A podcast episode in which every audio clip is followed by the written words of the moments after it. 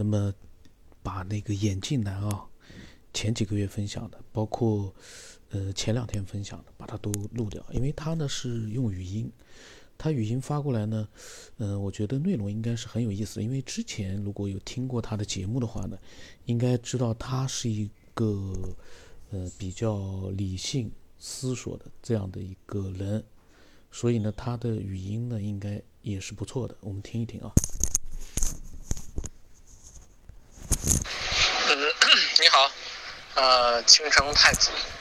然后我昨天正好听到你那个，呃，听一下你的节目。然后昨天，呃，昨天我是听的是那个，就是好像是你讲的那个，有一个人是就是说算命的那个事儿，什么灵异事件那个。然后你在节目中也在感叹，就是不太相信，呃，就是。好像是那种半信半疑吧，那种，然后不是太相信这个事儿，然后又解释不清楚。其实我对这个事儿啊，呃，多少呢也有点自己的一些观点判断，我也可以跟你说一说。嗯，大概是怎么回事儿？呃，算命啊，算命也好，或者说是看相也好，啊。人的生辰八字，或者是面相、手相等等，咱就不管它是什么方式啊。嗯，首先呢，就是我也接触过一些啊，也似乎是有的方面好像还行啊，是那么说对了两句，有的方面感觉不对，就是驴唇不对马嘴的啊，就是骗子也有。但是我大概就是怎么理解这个事儿呢？就是咱们先别管它是它是靠什么原理算出来的啊，因为大概就是大概的那个可能性啊，一般他是如果这个人确实能说准个一二啊，说准个一二，他他肯定是学过这个呃奇门遁甲啊周易八卦。他要学这些东西的，也就是说，他从那个呃书上会学到一些这些这些呃知识原理，然后呢，通过大量的看人，大量的看这些人，积累一些经验，就是他其实不会说的非常具体，只能说一个大概，哎，然后呢，你去套这个事儿，比如这个时间真发生了。一些什么事情，然后你会去套他说的话，也就是说，他是利用他的一些对人的一些观察，呃，观察的一些呃角度来看，还有再加上他的一些书本上的一些原理啊，这是我们从对于一般的这种呃看相人啊，叫这个占卜啊啊一些理解。但是呢，他不可能算的百分之百准确，不存在这样的人出现。为什么？第一，就是他算的是静态的，无法算动态的。也就是说，我们身处在一个平行宇宙当中啊。因为我我也认为这个平行宇宙啊，其实是在随时随，就是这个随时随地的发生这个各种的支线。就是我们的宇宙随时在分裂，然后随时在，啊，就是分裂出不同的这个选择性的你，啊，比如说咱们，呃，是吧？今天你吃饭跟没吃饭，就可能这个后面的这个蝴蝶效应就影响的就非常大了，啊，不是简单的，呃，简简单的一个吃饭跟不吃饭的问题，是吧？当然了，你说你今天吃的是馒头还是吃的米饭？啊，可能也有一些分分别，但是可能跟吃饭不吃饭，这个没有那么大的分别，对吧？所以说我们的宇宙呢，随时在不同的一种分裂当中。然后呢，他呢其实只能看一个静态的你，就此时此刻此地的你，他无法知道，比如说你今天吃饭了，然后吃了什么，是吧？然后又又在另外一个支线的你。也就是说，他无法那个计算出那个那么你动态的你的是什么一个状态？哎，它只能算你此时此刻，哎，你说说的是你目前啊，它按照此时此刻你来说的是未来的你，但是未来的你并不代表真正那个是是这个宇宙的你。我不知道说的这段有没有绕绕嘴啊？啊，实际上未来的你可能是另外一个宇宙的你，就是它这个这个，因为你是在随时变化当中嘛，啊，所以我们为什么说那个这个因果因果循环呢？是吧？这个因果这个转变不空啊，嗯，所以因果的循环它直接影响到了我们所有的人的这个呃未来的这个发生的是什么？所以说这个算命师啊，他无法中那么准确的算出来了。呃，换句话讲呢，它的高度呢，就是只要它还属于人类，是吧？啊，人类。它通过这些计算方式也好，通过它这些察言观色、观察的这些人也好，啊，它也只能算到这一步，啊，因为它的高度是有限的，啊，它没有真正上升到更高维度的空间中看看待咱们低维度的生物，所以所以说他只能看到这种平面状态，啊，静态的说你未来怎么怎样，所以说这个东西很有可能，因为你未来。可能需要很多的这种加减乘除，就是我我们说的因果嘛，是吧？做做什么呃，就是种什么因得什么果，是吧？哎，通过这些加减乘除，一定会会进入不同的这个平行宇宙中分裂，不停的分裂，所以说他无法看清楚未来太多，他只能说一个大概，哎，这也就是呃。占卜啊，也也就是只能到这一步，所以他只能说越近的事儿可能越还相对的准确一点。但如果你真的是做很大的加减乘除，是吧？比如说我做很多善事儿和我做很多恶事儿，那它的那个因果的这个循环，因果的转变就会发生巨大的一个变化。所以你呢，是吧？这个分裂宇宙，它就会分裂出不同的那个那个取向。所以它这个这个看相啊、占卜啊，他就说说不清楚了，因为你是动态的，他只能算静态的你。嗯，当然了，如果真的是这种是高维度的生命的话，他一定会看到更多版本的你。咱们比如说外星人吧，是吧？咱们说外星人？他怎么假设他为更高维度的一个生物，然后属于啊我们人类中的可能未来需要很多很多进化才能成为的一个生物？那他可能是吧？他可能是能看到我们三维世界中的任何啊。所以说呢，嗯，我我个人认为啊，只有不属于人类，他才能真正的。哎，看清楚这个更多版本的你的可能性，才会告诉你更多种。嗯，那这个呢，我也听说过有一种解释，就是说，比如说你看到一些很厉害的一些呃算命的呀，他可能是那种，但这有点玄幻色彩了，并不属于人类。这个比如说农村的老大爷、老大妈，一可能一生都不认识几个字儿的，然后突然的间的。好像是开悟了一样，就上知天文下知地理了，然后就开始给人看病了，是吧？给人看病了，甚至给人算卦了。他要的钱不会太多的，他不以这个赚钱的，他以这个作为呃修行的一部分啊。他这是什么情况啊？这就是当地的一些什么精灵啊啊。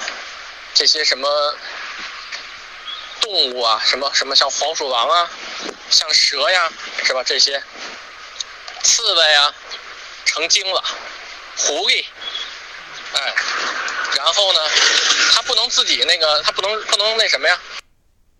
就是它不能那个，呃，站出来去给人看病啊，所以他需要人参啊，所以他会依托一个人参上来。哎，在人身上，然后开始，这叫为他自己修福报。修够以后呢，他就走了。啊，这个你就会发现，这个这个神婆呀、神汉呀，慢慢就不灵了。不灵了以后呢，他就会恢复到原来的样子。但是真正的这个，嗯，精灵啊，他就走了，啊，他就修行完毕了。这是一种，这是一种传说，可以说啊，啊，反正就是目前是有这种两种解释，嗯，大概是这两种意思。然后，所以我对这种事儿呢，嗯，还是一种抱着敬畏的心态吧，啊。所以说，对这种事儿呢，既不用太上心，啊，如果说的好听呢，哎，心里美一点儿，是吧？不好听呢，稍微的注意点儿，啊，也就是不用太上心，但是也别不在意。如果真的碰到那种得不到的这些，是吧？大师啊什么的，我相信他还是有一定的功底的，啊，嗯，就跟那个泰国那个原去世那个白龙王。白龙王，我不知道你知道不知道，就那些港台明星都喜欢去找的，啊，白龙王，那个就属于，据说就是属于蛇上身的，啊，那个那个修，这个成成精了之后，然后突然附身到一个老老头的身上了，啊，他就有很强的这些那个呃预判能力了，啊，就跟那个有点像咱们那个预预言预言家啊，这些类似呗。我觉得我们，嗯，就是每个人的命运啊，其实你也可以说是被设定好的，啊，也可以说是掌握在自己手中的，其实都可以。我觉得造物主，呃，造物主，比如说创造我们人类，是吧？最最有意义的一件事，其实就让我有有着充满的想，就是充分的想象。啊，你可以怎么想都行，啊，是吧？嗯，怎么想都行，没有问题，就是可以，呃，拥有自己的信念、信仰、信心，啊，其实这是最主要的，而不是找到所谓的真正答案。其实真的也许没有真正答案，啊，但是只要是我们认准了一件事儿。啊，一直去做下去，这可能是最大的意义。就比如说，我现在最大的一种信念，或者说一种认知吧，就是什么？我认为，就是，呃，就是意识啊，是真正永恒的。啊，人为的意识或者人为的呃思想，是真正永恒的。而且很有可能随着你的肉体，就是生命终了的时候，它也不会消失，而是成为宇宙的一种永恒的波啊，就是像一种，嗯，就是给留留下来吧啊。有时候我也在想，比如说，嗯。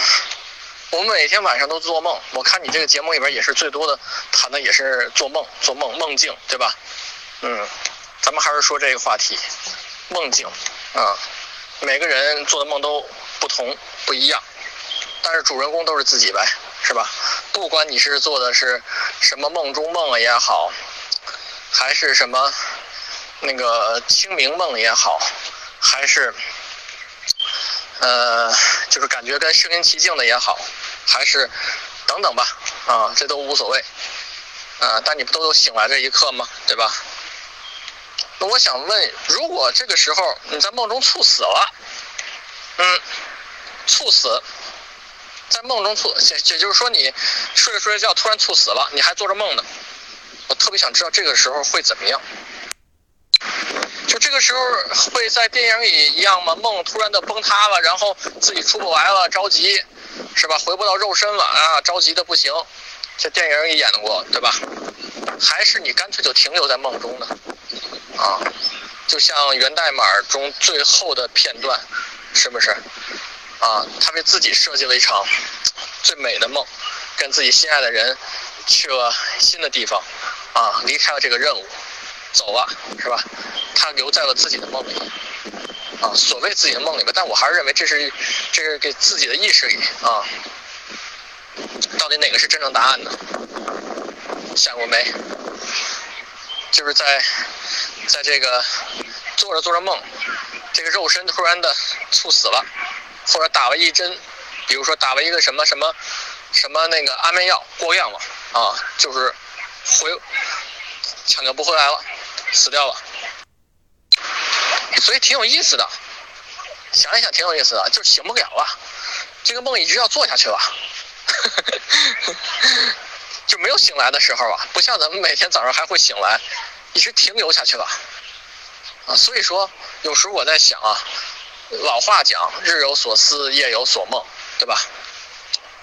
然后呢，也有人说呢，梦境是另外一个平行宇宙的你，对不对？啊，其实不是梦，那不是梦，是另外就是另外平行宇宙中发生的事儿，然后只不过是通过你睡眠中呢，然后让你看到了啊，这是一种说法吧？嗯。也有说是这种潜意识啊，还有一种说法叫潜意识，对吧？潜意识造成的，就是你实际上是你真正内心的真实想法，然后，然后大脑给你编造出来故事，潜意识所为。但我觉得啊，其实最重要的还是这答案就无法进行去验证哪个是对的，或哪个是真实的吧啊。但我觉得呢，其实最重要的是什么呀？就是如果真的那一刻出不来了，那你这个平时就是为自己积累的这些材料多不多？就是你能不能把自己这个梦境给编得特别好啊？编得特别好，能够在一场美梦中停留在里面，这是关键。所以说，你看像那些修行人啊，所以说你看像那些修行人啊，什么宗教学者，还是宗教的一些爱好者，不管是什么宗教吧，是吧？他们其实那个更多的每天都是干的重复的是一件事儿，和尚就念经嘛，然后道士也是也是读这些那个呃。这些这些什么呀？他也是读这些经，是吧？然后再加上这些禅定啊等等，他其实每天日复一日，年复一年啊，都是这些事儿。然后呢，我相信他做梦呢也是这些事儿。所以说，他每天都在修炼，每天都在修行，每天都在重复，每天都在演习，啊啊！等他有一天真的离开这个世界的时候。我相信他就能到他想要去的地方。眼镜男呢，他在几个月之前分享过来，然后呢，大概隔了一段时间，他又分享了一些语音啊，应该蛮精彩。然后他提到的这个，嗯，就是在梦境当中，如果猝死的话，会出现什么样的情况？我以前在节目里面好像录过的，我不知道他听过没有。然后具体我当时是怎么讲的，我忘了，因为，嗯，有很多节目呢，就是当时录完了就。不一定很快去听，然后呢就记不住了。我我一边听他在讲，我一边在想啊，我的想法就是呢，嗯，因为这个梦呢是依托我们的大脑，就说进入到，假如说是进入到另外一个世界啊，跟我们的大脑是保持一个联络的。嗯，如果真的是这个人猝死了，基本上梦中的这个他呢应该也会消失了，也会突然消失了。呃，至于说他所身处的那个梦境啊。会不会消失，那是另外一回事儿。我是这么看的，因为如果他是在另外一个空间的话啊，嗯，空间肯定在，但是他一定会消失，因为因为他本体都没有了，他的那个意识，嗯，所附着在的那个肉体可能在，但是他的意识没有了，那个人已经不是他了，那个。环境里面的那个他以为的他，可能只是我们做梦的时候，我们的意识附着到了另外一个空间的自己的身上，这又出现了另一个问题：我们和另外一个空间的一个自己，能够通过梦境产生一个联络。我是我自己瞎想的，然后呢，嗯，期待更多的呢。嗯，分享自己的一些经历和想法，然后眼镜男呢分分享的非常好啊，嗯，然后下来他的那个语音分享我也把它录出来吧，录出来之后我估计他，嗯，听到了之后，他可能还会有新的想法。我就觉得像眼镜男这种，就是理性思索，嗯，不是很极端。然后呢，嗯，分享自己的想法的时候呢，嗯，也顾及到了听的人会有什么样的一个情绪波动。比我呢，就是说我不太顾忌的。那么他呢，我觉得还挺好的。那么，但是呢，他呢是属于叫，因为他对那个算命啊，包括奇门遁甲啊什么的，他可能这些啊都估计他都有过呃了解。就是呢，他呢，我们到时候再听听他后面嗯分享的一些想法吧。